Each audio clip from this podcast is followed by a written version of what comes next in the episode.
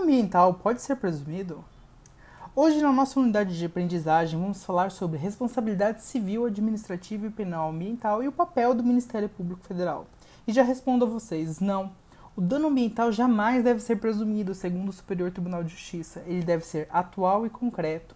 E o dano ambiental ele tem três requisitos: certeza, atualidade e subsistência. Logo, é na certeza que a gente então ele afasta a presunção.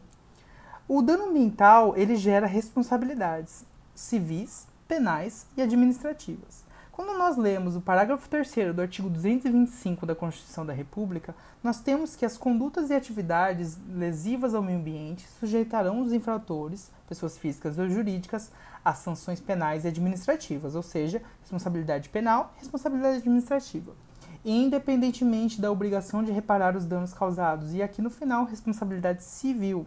Ocorre que Nenhum, de, nenhum desse parágrafo, nenhum local desse parágrafo há sobre a teoria da objetiva de responsabilidade.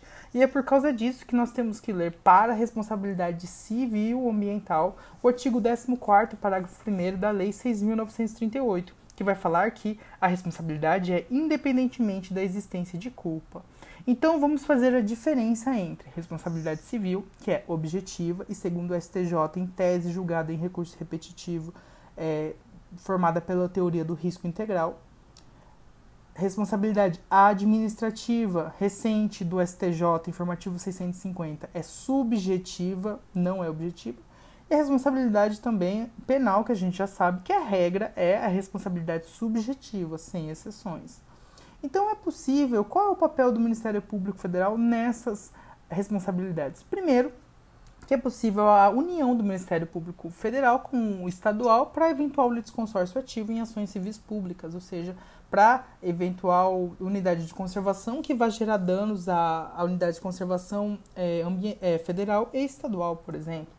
Só que aqui a gente tem que diferenciar competência com legitimidade a mera posição do Ministério Público Federal em uma ação gera a competência da Justiça Federal. Mas isso não significa que isso o juiz federal não deve analisar a legitimidade do Ministério Público Federal.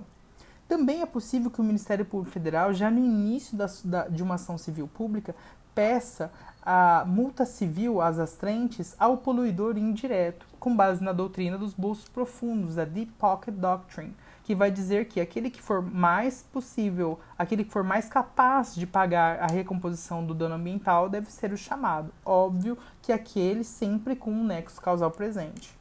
Então, também uma outra distinção que nós podemos fazer é a da personalidade jurídica e a sua desconsideração.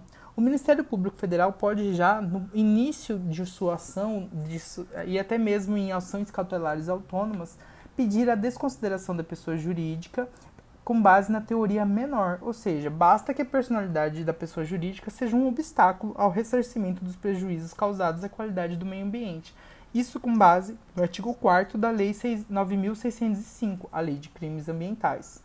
Então, de que forma o Ministério Público Federal também pode atuar na defesa do meio ambiente nessas responsabilidades?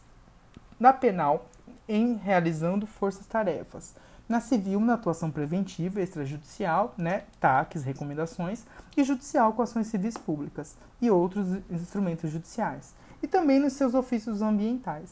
E por fim, é, nós temos no Ministério Público uma Câmara especializada em meio ambiente, que é a quarta Câmara.